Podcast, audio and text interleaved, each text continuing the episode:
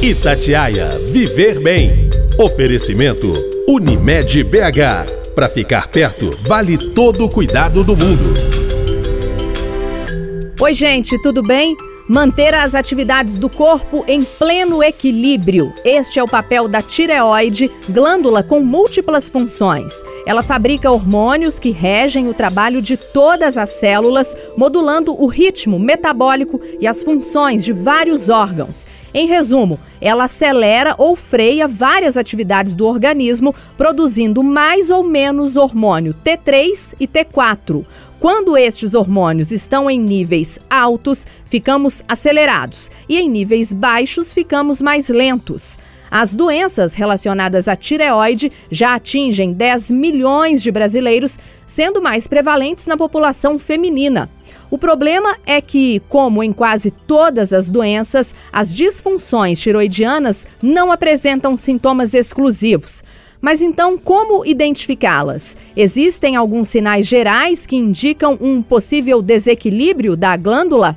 Lembrando que em uma conferência na Alemanha, a Federação Internacional da Tireoide decidiu criar o Dia Internacional da Tireoide, 25 de maio, para aumentar a conscientização sobre a saúde da glândula, promover a compreensão dos avanços feitos nos tratamentos das doenças e focar em programas de educação e prevenção à saúde da tireoide. Para gente conversar sobre este tema, eu recebo aqui no podcast Itatiaia Viver Viver Bem o doutor Paulo Augusto Miranda, que é endocrinologista, vice-presidente da Sociedade Brasileira de Endocrinologia e Metabologia e médico cooperado da Unimed BH. Ô, doutor Paulo Augusto, muito obrigada pela presença aqui no Itatiaia Viver Bem, viu? Eu que agradeço o convite de estar aqui com vocês e falando sobre esse tema que é tão importante que gera tantas dúvidas nos ouvintes. Ô, doutor, para a gente começar então, que glândula é essa chamada tireoide? Por que, que ela é tão importante? A tireoide é uma glândula que fica à frente do pescoço, né? ela tem uma forma de borboleta ou de coração, né? o nosso mote até foi do, do da forma dela que lembra é, um coração, e ela fica na parte anterior do nosso pescoço. Tá? E esta glândula ela produz hormônios, tá? principalmente o T4 e o T3, e estes hormônios são responsáveis por várias atividades metabólicas no nosso corpo, desde manutenção da temperatura, desde a, do, da, das funções relacionadas ao sistema nervoso é, e outros controles metabólicos que são fundamentais. E a ausência deles nos traz muitos sintomas e problemas. E essas alterações da função da tireoide, né, ou da morfologia, ou seja, pra, a partir da presença, da presença de nódulos, é muito frequente no dia a dia. Né? Então as pessoas se deparam com essas situações com alguma frequência né? e o que faz né, da sua importância é tanto a importância do ponto de vista fisiológico quanto clínica, sendo uma situação razoavelmente frequente entre as pessoas. O doutor, o senhor citou aí sintomas, problemas. Quais são eles? Quais as doenças né, estão relacionadas à tireoide? Como eu, como eu dividi, Aline, nós temos então as doenças da função e as doenças da morfologia. Da função, a gente tem tanto a falta de produção adequada do hormônio tiroidiano, que a gente vai chamar de hipotiroidismo, tá? que este pode aparecer em todas as fases da vida, desde é, o, o, o, primeiro dia após o parto né, até é, a idade mais avançada. E temos também o hipertiroidismo, né, que é o excesso de produção ou de secreção dos hormônios da tireoide. Da mesma forma, podem apare pode aparecer desde o início da vida até o seu final. E uh, temos as alterações da morfologia, ou seja, a presença de nódulos de crescimento da tireoide, tá? Que vai ficando cada vez mais frequente com o avançar da idade é, e que também é, muitas vezes é, se torna um problema clínico a ser abordado. Ô doutor, é, eu queria que o senhor agora afunilasse mais um pouquinho hipotiroidismo e hipertiroidismo. Quais os sintomas de um e de outro? O hipotiroidismo, ele se apresenta muitas vezes de forma pouco sintomática ou com sintomas que a gente às vezes pode considerar como inespecíficos. Sensação de falta de energia, sonolência, né, algumas alterações da memória, ou seja, falta de concentração, distúrbios do sono, constipação intestinal, pele, cabelos ressecado, unhas fracas. Né, então, todas essas alterações e podem acontecer também é, o ganho de o pequeno ganho de peso, não obesidade. A obesidade não é causada por distúrbios da tireoide. Um, pequeno, um discreto ganho de peso pode acontecer é, em função do hipotiroidismo. Quando se trata do hipertiroidismo, geralmente a gente vai ter um aumento da frequência do coração e aquela percepção de palpitação que a gente vê, tá? O aumento da sudorese, ou seja, o aumento do suor, tremores nas mãos, sintomas que podem ser assemelhar com ansiedade é, e também podemos alteração, alteração de unhas, tanto o hipo quanto o hipertiroidismo podem cursar nas mulheres com alteração dos ciclos menstruais. Tá? Então, o, os, os sintomas são bastante amplos, geralmente em oposição do hipo, do hiper. Completando o hipertiroidismo também pode dar é, perda de peso. Então, são, são, são sintomas que eventualmente são opostos algumas vezes inespecíficos, outras mais específicos que vão nos direcionar é, já a pesquisa da doença tiroidiana e outros que fazem parte da, de uma avaliação de quadros gerais cuja a doença tiroidiana possa ser um dos, é, um dos, uma das alterações que levam a aquelas, aqueles sintomas ou sinais. Doutor, então tanto jovens como adultos, idosos, esse grupo todo aí, a população toda, independente da idade, ela pode ter problemas na tireoide? Exatamente. Por exemplo, o primeiro exame que todos nós fazemos na vida é o teste do pezinho. E, e, uma das doenças avaliadas no teste do pezinho é o hipotiroidismo neonatal, que hoje nós temos uma rede de proteção muito grande através da realização desse teste e o hipotiroidismo neonatal geralmente não gera o problema que gerava décadas atrás, como distúrbios do desenvolvimento neuropsicomotor das crianças, né, com impacto muito significativo na vida delas. Hoje nós temos essa proteção. É, e, é, como eu disse, né, as doenças tiroidianas elas vão, elas vão aparecendo ao longo de toda a vida e fazem parte da, da monitoração, tanto da criança, dos adolescentes, é, dos adultos, da mulher durante a gestação e também dos idosos. É importante a gente ressaltar que é, não há uma necessidade de uma preocupação intensa e realização indiscriminada de exames é, nestas fases da vida. Nós temos bem estabelecido quais são os momentos adequados de monitorar e muitas vezes apenas a avaliação médica já é o bastante para determinar que está tudo andando bem qual é o exame, né? O exame necessário para uma pessoa adulta saber se ela está ou não com problema na tireoide? Um exame de sangue específico? Como eu disse, nós temos é, indicações específicas. Quando, quando a pessoa está bem, é um adulto jovem, é uma adolescente que está é, é uma criança, um adolescente que está desenvolvendo é, muito bem, não há necessidade de pesquisa específica de alterações da tireoide. Quando se tem sintomas ou se tem indicações específicas, é, o primeiro exame a ser solicitado para rastreamento, ou seja, para avaliar se tem a doença tireoidiana em quem está assintomático, é o TSH. O TSH é um hormônio produzido pela hipófise, que é uma glândula que fica é, embaixo do nosso cérebro e que coordena a função da tireoide, entre outras glândulas. E esse hormônio produzido pela hipófise, ele estimula a função da tireoide. Se nós temos alteração do TSH, nós temos alteração da função da tireoide e deve ser avaliado por um médico para que se interprete adequadamente aquela alteração.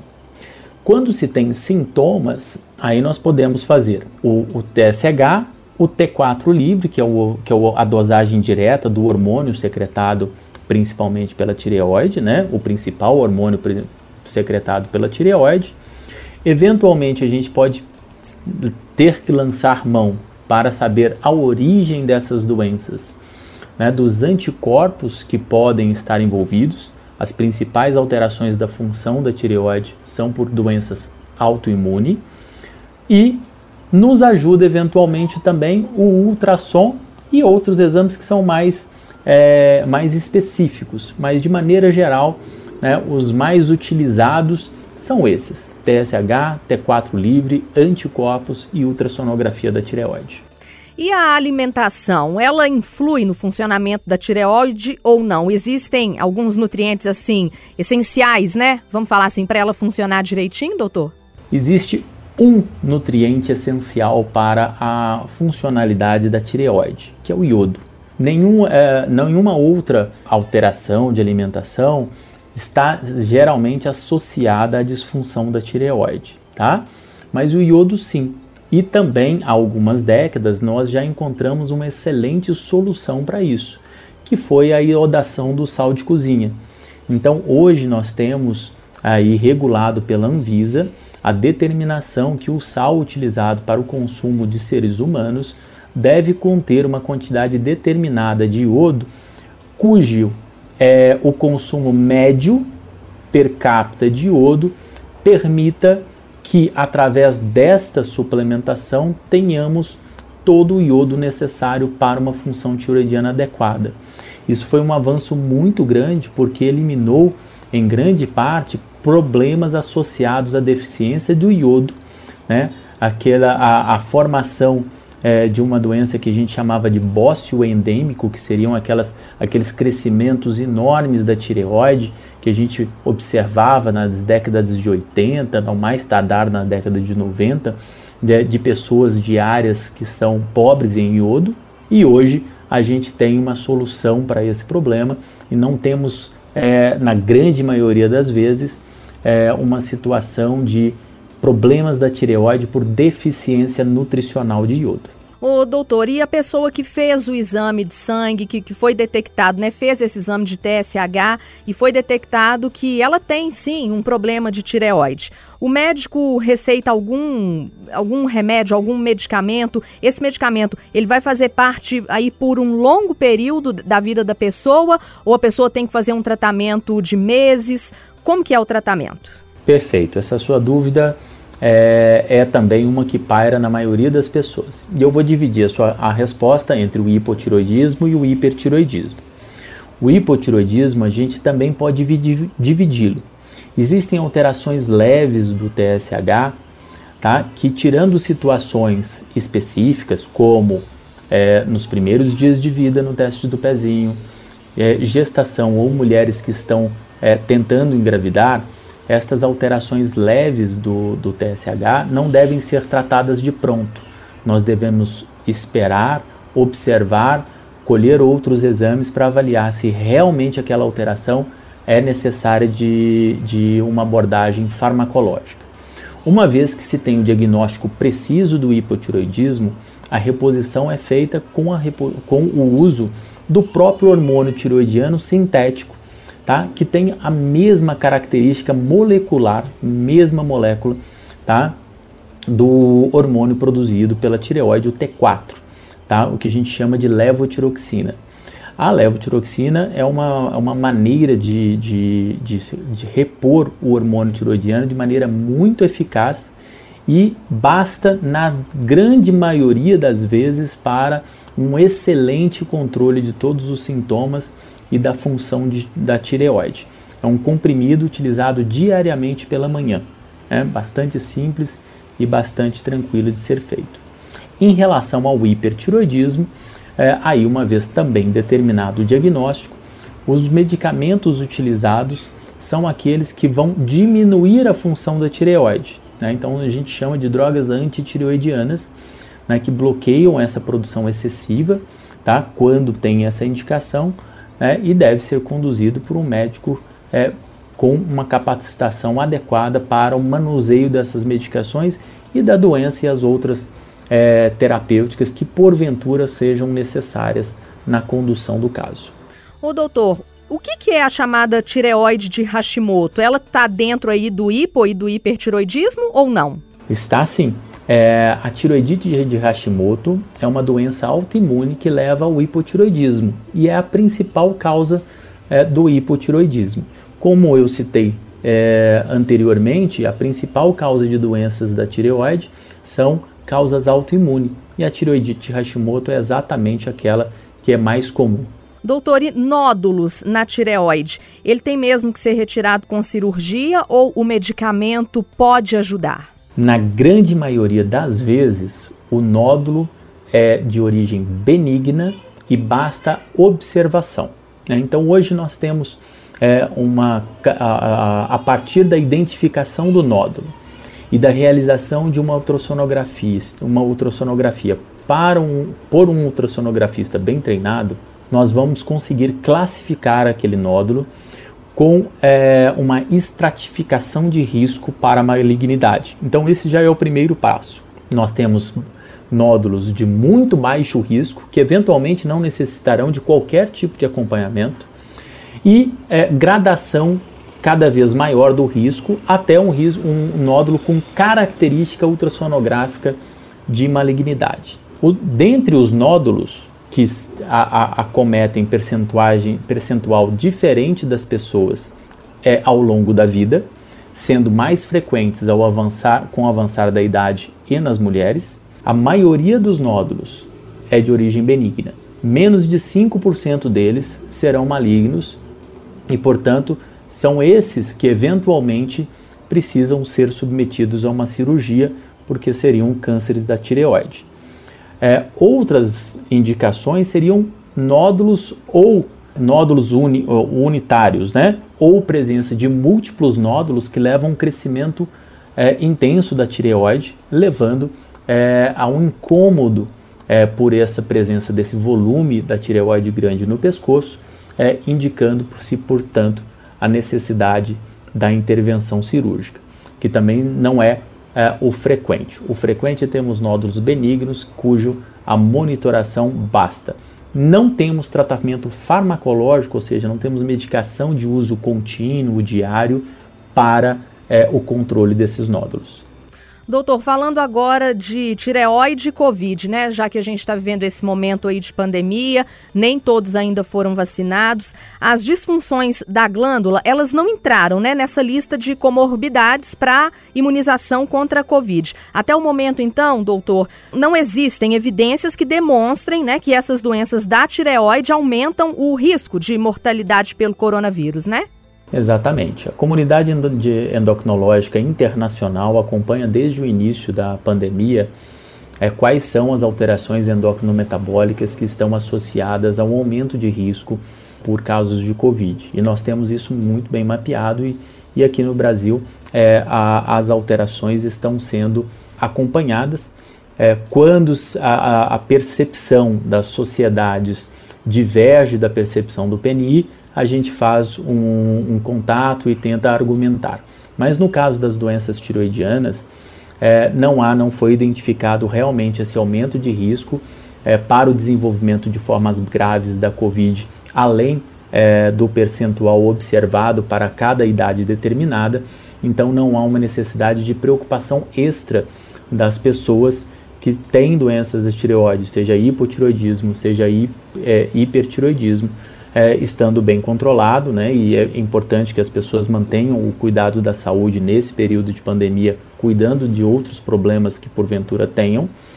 É, e também, e mesmo a maioria dos casos de câncer de tireoide, né? Porque a maioria estão controladas com a reposição do hormônio tiroidiano e não tem necessidade de ser submetidos a tratamentos quimioterápicos.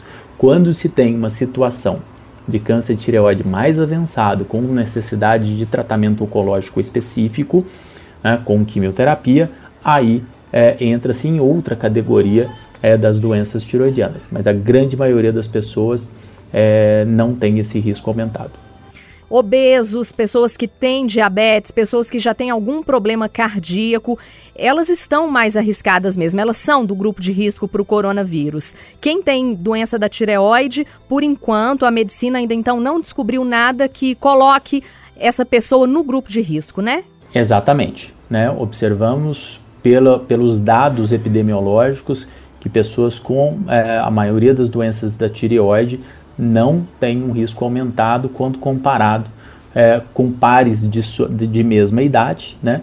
é, em relação ao risco de desenvolvimento de formas graves da Covid-19. Doutor, na sua avaliação final, né, sobre os casos de problemas na tireoide, o senhor vem percebendo aí um aumento no número de casos de hipo, de hipertiroidismo. Qual alerta que o senhor faz? São vários sintomas que podem diagnosticar a doença? Muitos sintomas e muitos sintomas são muito gerais. Então as duas coisas são importantes. Né? Na vigência de sintomas né, que porventura possam estar relacionados à doença da tireoide, devemos proceder com é, uma avaliação clínica tá? e seguida da avaliação laboratorial. Hoje, os dados laboratoriais né, e a, as técnicas de avaliação dos hormônios é, são muito claras e muito, muito boas para determinar a presença ou a ausência dos, dos, das disfunções da tireoide. Estando normais os exames, devemos procurar outras causas. Hoje nós vemos realmente que cada vez mais a, o percentual, né, o número de casos de doenças tireoidianas vem aumentando ao longo do tempo, é, assim como vem aumentando a nossa capacidade de fazer diagnósticos. Mas a gente observa também que muitas vezes pessoas são tratadas com hormônios da tireoide desnecessariamente por diagnósticos mal feitos. Então, é, na hora do diagnóstico, é importante termos tranquilidade para avaliar os exames de maneira adequada, para que também não classifiquemos como doente quem não é. Né? As duas coisas são importantes. O diagnóstico bem feito vai levar benefício a quem é, tem o problema com o tratamento adequado e também a quem não tem o problema que possa é, pesquisar outras causas para os sintomas que porventura estejam é, incomodando. Eu conversei aqui no Itatiaia Viver Bem com o Dr. Paulo Augusto Miranda, que é endocrinologista, também vice-presidente da Sociedade Brasileira de Endocrinologia e Metabologia e médico cooperado da Unimed BH. Doutor, muito obrigada pelos seus esclarecimentos. Aline, foi um prazer mais uma vez estar aqui com vocês, né? E eu que agradeço, estou sempre às ordens. E na semana que vem eu volto com outro tema importante sobre a nossa saúde. Até lá! Itatiaia Viver Bem. Oferecimento Unimed BH. Para ficar perto, vale todo o cuidado do mundo.